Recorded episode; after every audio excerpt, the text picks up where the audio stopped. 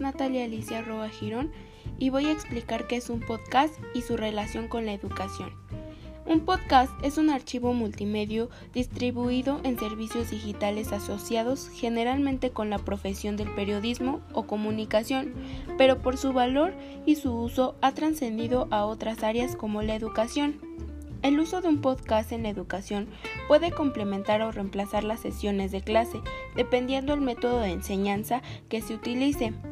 Se puede grabar instrucciones como actividades o tareas. El objetivo es que el audio tenga claridad para que el estudiante no tenga dudas. Lecciones cortas.